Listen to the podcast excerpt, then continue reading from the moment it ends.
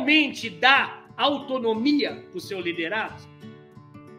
Cara, vamos lá, vem comigo. É horrível você trabalhar para alguém que, que tira sua autonomia. Cara, você é líder, você é empresário, comerciante, você é gestor, dê autonomia para o seu liderado fazer. Não tira o tesão dele, velho. O que, que é tirar o tesão do seu liderado? É você ser um mandão. Desculpa a palavra, vai pra puta que pariu. Você líder, você líder que é mandão, que é autocrático, velho. Você não tem mais caminho no modus operandi corporativo.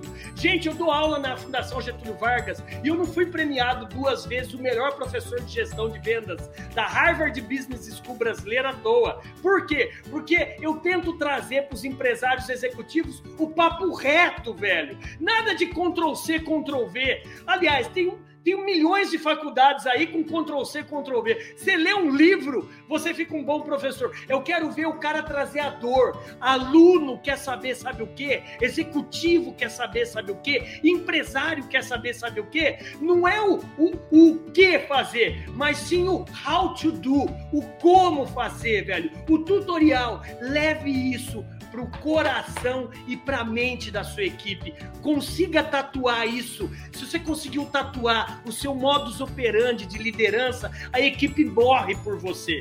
Quando eu falo da autonomia para o seu liderado, é que as startups do Vale do Silício, de Israel, da China, elas trazem isso no bojo delas é no bojo central, na força motriz delas, o que? Meu amigo vai lá e faz. Se errar, errou. O erro faz parte do processo. Mas pelo amor de Deus, desculpa a palavra, não seja cuzão, não seja bunda mole de ficar esperando autonomia. O líder deve dar autonomia para o seu liderado.